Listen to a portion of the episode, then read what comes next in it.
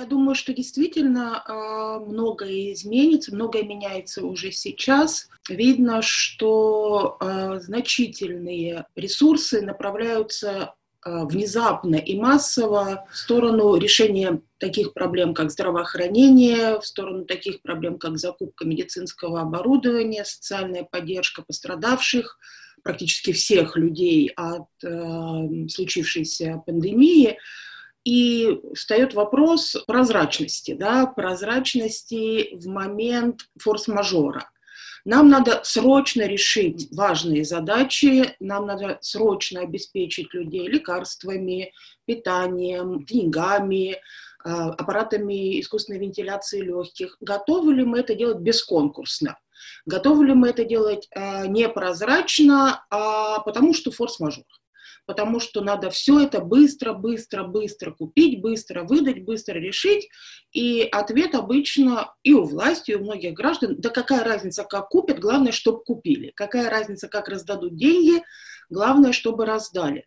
Но мне кажется, что это как раз та развилка, когда один раз сделаешь вот так, и оно надолго так и останется. И в дальнейшем извинения за то, что мы где-то погрешили с, с самими собой, установленным правилам прозрачности, подотчетности, а, эти извинения начнут э, умножаться до бесконечности. Это не означает, что не надо быстро предоставлять помощь.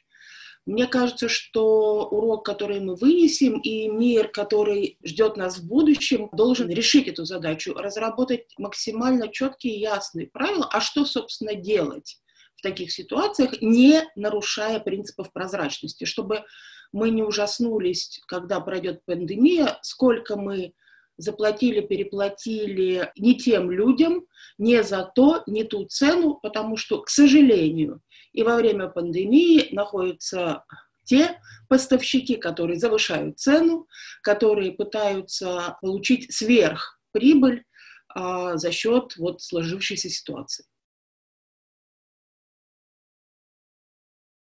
Коррумпированные системы э, в этой ситуации живут с наличием тех самых коррупционных проблем, которые были до пандемии, на них накладывается вот это скоростное принятие решений, очень плотно завязанное с распределением материальных благ. То есть для э, коррупционера это рай распрекрасный, да, то есть одним почерком а, одним росчерком пера можно выделять большие суммы одному поставщику, потому что время не терпит, а этот поставщик внезапно брат, кум, сват, и потом, если вдруг кто-то приходит спрашивать, а как так вышло, ну как же форс-мажор, Хотя раньше, до пандемии, просто человек так же делал, да, а здесь просто у него появляется дополнительное извинение, дополнительный резон, и он даже какой-то полугерой выходит, решил задачу, поскольку у него этот поставщик давно прикупленный, а фактически, может быть, и он сам является поставщиком. Соответственно, все болезни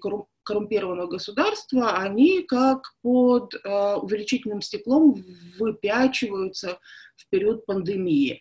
И это, опять-таки, большая задача для государств, для власти, для общества в первую очередь, каким-то образом придумывать способы минимизировать эти вещи. Да, среди коррупционеров тоже могут быть патриоты и люди, ну, с какими-то, э, скажем так, эмпатическими наклонностями, и, может быть, они чуть-чуть умеряют свой пыл. Но я уверена, что нет. И вторая вещь, которая, конечно, очень характерна для коррупционных государств, это то, что коррупционные государства, как правило, они существует э, в режиме очень жесткого кризиса доверия между обществом и властью, да, потому что общество считает всех э, во власти коррупционерами, власть коррумпированная считает общество недостойным заглядывать туда, куда не надо заглядывать. И вот это взаимное недоверие а в период пандемии оборачивается, в общем, довольно чудовищными вещами, связанными с тем, что власть даже, может быть, хочет сделать все правильно, но ей не верят. Ей не верят, потому что этот кризис доверия, он же не отключается на момент пандемии. И если э, власть привирала в мирное время, с какой радости верить вот этим всем историям, которые происходят в период пандемии. И общество под лупой разглядывает каждое действие власти и очень часто даже разумным вещам не доверяет, видит скрытый смысл. Если говорить про Россию, отсюда растут ноги огромного количества вот этих так называемых ковид-диссидентов, а уж конспирологами и социальные сети, да и не социальные сети, просто заполнено до отказа. Все подозревают, что практически все скрывается, правда не говорится. И надо сказать, что даже у меня, у человека, который, в общем-то, склонен к анализу, к разумной оценке всего происходящего, у меня возникают вопросы к статистике, к тому, что нам говорят и так далее, и так далее. А базисом для этого является действительно кризис доверия. В форс-мажорных обстоятельствах страны коррупционные, в общем-то, здорово проседают в ответе на эти форс-мажорные обстоятельства именно из-за того, что отсутствует доверие между гражданами и властью. Ситуация, во-первых, еще в такой, мне кажется, ранней стадии развития. Сейчас был такой пинг-понг, да, вызов-ответ, вызов-ответ, вызов-ответ. Все ждут выхода хотя бы на плато, мы еще в стадии роста. Очень многие меры возникают и отваливаются, какие-то меры, наоборот, приживаются. То есть э, власть на ощупь ползет к построению какой-то системы контроля за этим форс-мажором. Общество таким же ползком э, пытается приблизиться к ну, пониманию того, что происходит, да, и к какому-то сосуществованию, потому что жить и работать в сложившихся обстоятельствах абсолютно всем тяжело.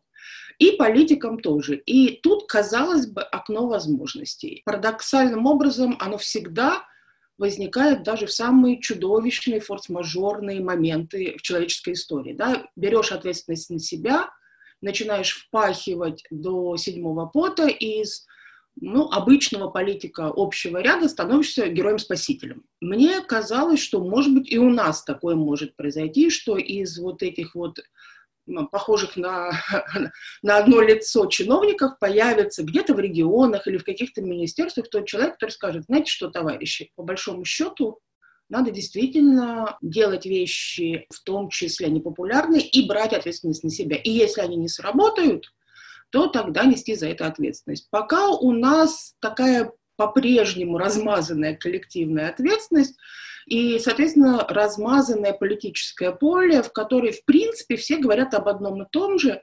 Да, всякие конспирологи говорят, вон Собянин там вроде бы берет на себя функции, а, которые больше, чем функции мэра Москвы, да, то есть он предлагает меры, которые потом регионы начинают копировать, а не является ли это заявкой на какое-то отдельное политическое будущее. На мой взгляд, пока не является, потому что он делает то, что делать должен любой мэр. Открытый мир нам позволяет посмотреть, что делают другие мэры да, в других странах. Все делают именно это, и это норма. А вот подняться над нормой пока нашим политикам не получается, и, соответственно, и вся политическая история идет ни, ш, ни шатка, ни валка, нога за ногу, но, опять-таки, мы в первой трети пути, первая треть – это рост, да, потом плато, потом выход из всей этой истории – может быть, что-то еще проявится, пока трудно прогнозировать на 100%.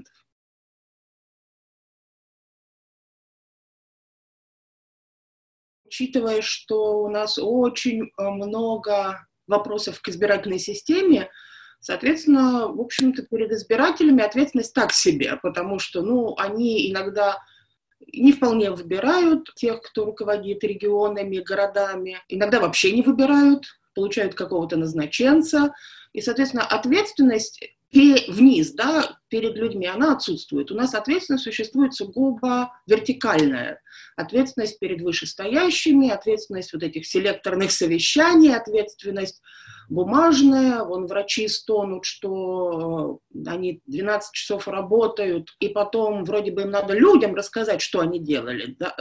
И кто-то там из них пишет небольшие посты в социальные сети – но по 2-3 часа после этого они пишут отчетность, да, вот эту самую вертикальную отчетность, заполняют бумаги, вот это ответственность.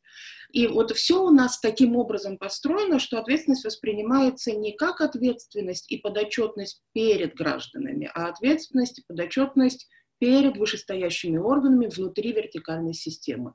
Конечно, это совершенно не удовлетворяет форс-мажорному моменту, потому что люди должны знать, что делается, и люди должны э, таким образом укреплять то самое доверие, которое и так весьма шатким образом существует. Но этого пока не происходит. Э, надо сказать, что попытки есть, э, может быть, с моей точки зрения, недостаточные, потому что, мне кажется, главы регионов, главы городов должны напрямую общаться, выступать перед гражданами регулярно, может быть, ежедневно, особенно на острых пиках роста заболеваемости или в связи с какими-то другими обстоятельствами, там, введение каких-то мер, а, отмена каких-то мер. Это же касается главы государства. То есть мне кажется, что в этом проявляется ответственность.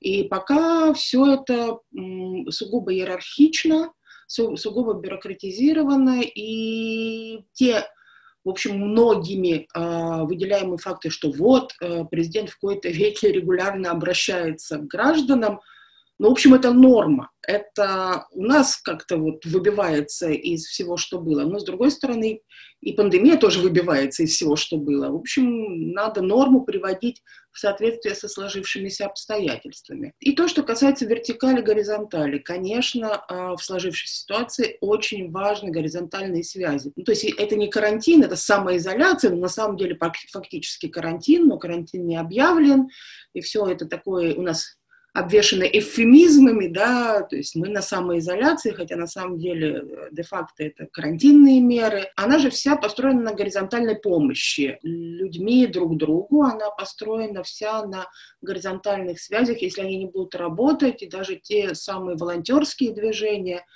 и организованные официальные, и, и фактически неформальные, как в моем доме все помогают пожилым людям, которые не могут выйти, да, помогают оформить пропуска в медицинские учреждения и купить продукты и так далее. Вся вот эта горизонталь, она очень сейчас нужна. Мне кажется, что те места, где люди реально существуют, где реально происходит то самое социальное общение, та самая социальная помощь, она же находится в сфере горизонтального взаимодействия. И мне кажется, все могло бы и у нас пойти значительно более безболезненно и более понятно, если бы э, в систему принятия и реализации решений были более активно включены муниципальные органы власти, то есть муниципалитеты, где люди живут, потому что здесь школы находятся, здесь находится здравоохранение, здесь находятся эти самые парки, да, куда нельзя ходить. Если бы муниципальные депутаты, которым у, людям, у людей в последнее время все больше доверия, могли играть более активную роль, все бы было значительно более эффективно.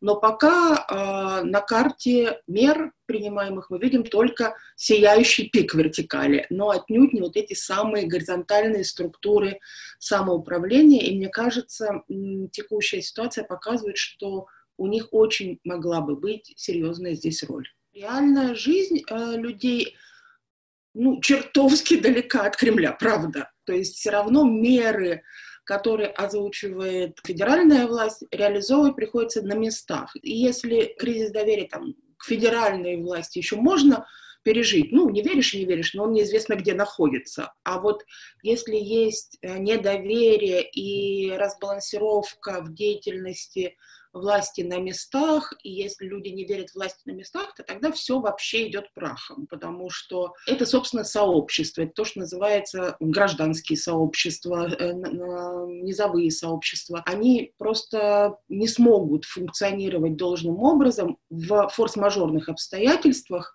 если там не будет происходить эм, реальное взаимодействие, основанное на доверии. А если оно не перераспределено, с помощью тех же самых полномочий, финансовых возможностей, то его и не будет. В последнее время у нас уже были нормы, да, вот помощь наиболее э, незащищенным слоям общества. Мы видим, что это делается самыми э, разными э, волонтерскими группами. Что мне, меня э, очень трогает, и я честно скажу, что я стараюсь в этом принимать посильное участие, это попытки сохранить малый и средний бизнес силами не власти, но граждан. И это касается и производственных сфер, и сферы услуг. И я вижу, что это и в социальных сетях онлайн происходит, и офлайн происходит когда, ну, скажем, любимые всеми там кафе начинают работать на доставку кофе, условно говоря, чтобы выжить и дожить до того момента, когда им разрешат снова работать как кафе, я вижу, что люди более активно начинают покупать у них продукт, и именно э, аргументирую это тем, что надо помочь ребятам дожить до того дня, когда они смогут работать. Тоже касается каких-то брендов, отечественных брендов а, одежды. Тоже касается ресторанов.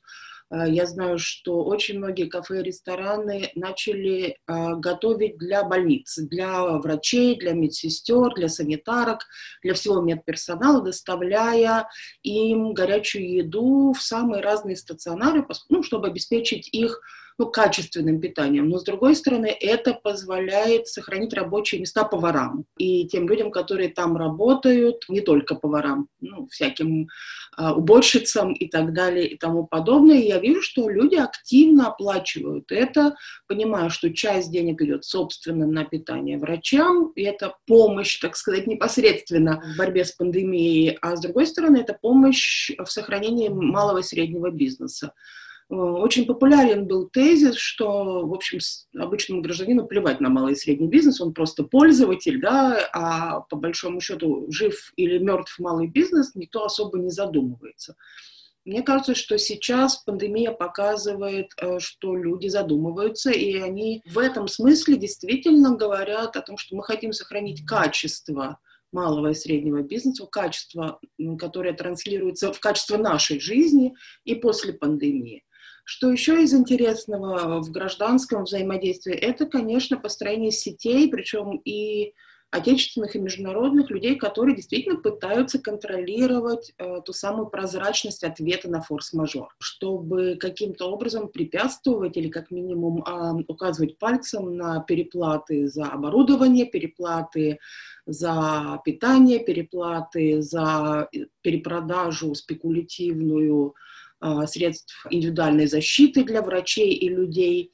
И к этому же примыкает история, когда я вижу, что в огромном количестве люди, которые, в общем-то, совсем другими профессиями известны, начинают дома на машинке в самоизоляции строчить маски и рассылать их знакомым, которым не повезло не закупиться. И я знаю, что вот значительное количество моих непосредственных знакомых ходят в рукодельных масках от э, друзей, от родителей друзей, и идет такой бесконечный обмен. То есть, если нет возможности купить, то тогда мы сделаем сами, поможем соседу и друзьям.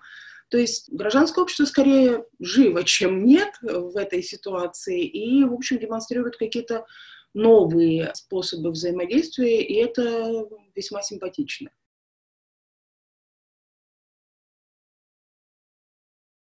Все люди по-разному реагируют на панику. Кто-то действительно бежит, орет, э, мы все умрем, мы все умрем, а кто-то бежит в противоположную сторону и орет, все это ерунда, все это ерунда, все это рептилоиды придумали, да, там, или еще кто-то. И это в значительной степени психологическая, да, защита от всего происходящего, потому что, ну, действительно страшновато действительно страшновато. И разобщенность действительно существует. Но, с другой стороны, мне кажется, там, где она исчезает, и действительно она иногда исчезает очень брутально, потому что люди, в общем-то, в некоторых городах, как в Москве, например, довольно долго уже сидят в четырех стенах, и у всех, в общем-то, нервы на пределе, люди начинают срываться, и очень многие вещи я просто вижу, а, потому как а, люди разговаривают между собой, что они друг другу говорят и пишут, во многом определено вот этой вот, в общем-то, износом нервной системы в самоизоляции, да, когда все вокруг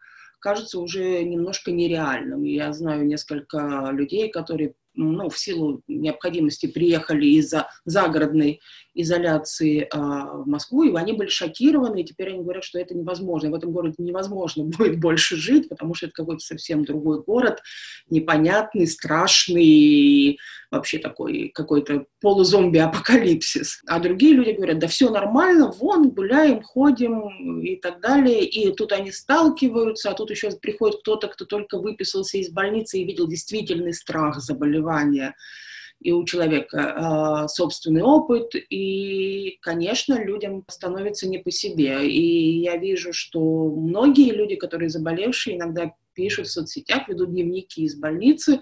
Самое чудовищное – это, конечно, травля, которая начинается. Люди, опять-таки, боясь, начинают спрашивать где вы живете, адреса, да, пытаются как, каким-то образом травить людей, и в некоторых э, случаях это довольно действительно приобретает уродливые формы, да, уезжайте, вы специально тут нас всех перезаразите, а кто-то начинает писать людям, которые действительно из больницы ведут какие-то репортажи, которые для других людей очень важны, а, что это все фейк, что это все постановка, что это вас всех власть наняла, чтобы показывать, что действительно все страшно и ужасно, чтобы продлить карантин. И в отношении заболевших людей это, конечно, вообще очень ну, жестоко как минимум. И тут начинается действительно полный развал каких-то социальных связей. Вчерашние друзья начинают друг другу говорить гадости, а коллеги э, не сходятся во мнении, мы выходим из карантина, мы не выходим из карантина. Все это действительно э, может приводить к довольно серьезному нарушению каких-то социальных связей. И это, в общем, тревожная история. Но еще более тревожная история, что очень многие из этих людей по-прежнему, в общем-то, симпатии относятся к каким-то общественным движениям, к каким-то благотворительным движениям, но все люди, в общем-то, серьезно сейчас финансово страдают. И меня очень беспокоит вопрос того, что очень многие некоммерческие организации и все некоммерческие организации практически могут довольно скоро остаться без э, финансовой поддержки людей, которые хотели бы поддержать, но не могут. И это касается и благотворительных организаций, и тех организаций, которые называются синктанками, да, э, по ним, по всем это все ударит, потому что именно они должны вот это разобщение как раз вроде бы лечить, да, то есть своей деятельностью, вовлекая самых разных людей в разные формы гражданского взаимодействия, многие из них могут исчезнуть с карты страны. И получается, что, с одной стороны, мы видим нарастание проблемы, проблемы, связанные с разобщением и с тем, что люди теряют доверие не только к власти, но и к друг другу. А, а с другой стороны, те, кто мог бы это починить, могут сами пострадать э, наравне с очень многими другими бизнесами, но в некоммерческом секторе очень трудно восстановиться, потому что репутация и способности, и возможности, и умения, они строятся годами, десятилетиями, чтобы люди начали доверять. А если какие-то организации исчезнут, это будет большой потерей для нас всех. По нам тоже ударит, конечно, серьезно ударит, но пока не сказывается, все активно работают удаленным образом, но может, потому что, в общем, мы, у нас нет никакой пилюли неуязвимости, то есть может, как и по всем, ударить в конечном итоге. То, что я вижу в стране, тут очень важны вот эти тонкие настройки, перенастройки того слова, которое э, не очень любят э, вообще многие из моих коллег. Э, это вот этика да, гражданского взаимодействия. И ценностная гражданственность, да, потому что, по большому счету, если мы посмотрим э, на то, что сейчас происходит, очень многие противники карантина и вот этой самоизоляции говорят, э, я ценю качество моей жизни больше, чем жизнь. Да? Вот я люблю свободу, ходить по улицам, гулять, летать больше, чем, собственно, жизнь. И на основании этого они утверждают, что вот не надо никому сидеть на карантине, надо всем гулять, потому что свобода — это вот высокая ценность. Но мне кажется, что они забывают или забывали, сейчас это немножечко начинает, в общем-то, становиться очевидным для все большего большего а, людей, что а, качество есть и у смерти, да, и вот эта отвратительная болезнь, которая к нам пришла, она как раз характеризуется тем, что там чудовищное качество смерти, да, она, врачи ничего не могут сделать, могут только стоять и смотреть, как люди умирают. И это в одиночестве, без родных, без близких, и, в общем, насколько я понимаю, довольно болезненно, люди задыхаются, и это действительно страшная вещь. Уважать качество жизни, не уважая качество смерти, практически, на мой взгляд, глупая ценностная история. И сейчас, мне кажется, а, будущее нашей страны, именно в смысле а, сообщества граждан, а, очень сильно зависит от того, как мы начинаем договариваться о больших ценностях, ценностях жизни, смерти, голода, медицины, взаимодействия внутри лестничной площадки, дома, района, вне зависимости от того, что делает власть. Мы начинаем двигаться туда, где живет ну, как я надеюсь, тот самый осознанный гражданин, да, вот как-то у меня были лекции про эту самую осознанную гражданственность, и меня постоянно спрашивали, а можете вы привести какой-то пример? А вот теперь я могу, да, вот люди, которые а, невзирая ни на что, сидят на карантине, это осознанная гражданственность, с моей точки зрения, потому что они сидят не ради себя, а ради своего сообщества непосредственного, своего вот муниципалитета, где, например, где я живу, и своего города, тех людей, которые живут рядом с ними, потому что, может быть, я не заболею, но я не хочу, чтобы заболели другие. Жертвовать своими свободами, жертвовать своим качеством жизни для того, чтобы ни в коем случае не наступило это самое качество смерти у других людей, это, в общем-то, и есть осознанная гражданственность. Мне кажется, в этом смысле наше будущее сильно зависит от вот, вызревания всего этого. Оно, конечно, за год полностью не, не вызреет. Но мне кажется, что экономика во многом будет каким-то образом восстанавливаться после всего произошедшего, в том числе на основе вот того самого а, процесса поддержки малого и среднего бизнеса, о котором мы говорили. Да? То есть люди будут стремиться поддержать. Они уже сейчас пытаются поддержать. Все люди прекрасно понимают, что тут возможно что-то сделать только через взаимодействие. Все э, больше, с одной стороны, э, бюджетно зависимые люди требуют денег от непосредственно власти. Все эти истории о том, что не обез обязательно должна власть выделить людям деньги, они, конечно, соблазнительны но они сиюмоментны, они сегодня могут действительно очень многим помочь. Но качество будущего в значительной степени зависит от того, куда мы потратим не столько материальные, сколько вот эти самые наши гражданственные и интеллектуальные усилия, пытаясь прогнозировать, во что мы больше будем инвестировать после того, как все это закончится. Я почему-то предполагаю, что эта пандемия, она делает общество значительно более зрелым, чем власть. То есть э, зрелость и взросление перед лицом всего, что происходит сейчас за окном у общества, наступает быстрее, чем у власти. Власть, по-моему, по-прежнему считает, что приказным порядком такие тонкие настройки, как жизнь граждан в условиях изоляции и экономических потерь можно поправить. А боюсь, что тут им надо догонять граждан. И вот как раз а, многое, что будет происходить в ближайший год, будет зависеть от того, а, сможет ли вот этот разрыв между зрелостью общества и довольно такой, скажем так, ходульной а, по-прежнему истории с взаимодействием власти и общества каким-то образом измениться.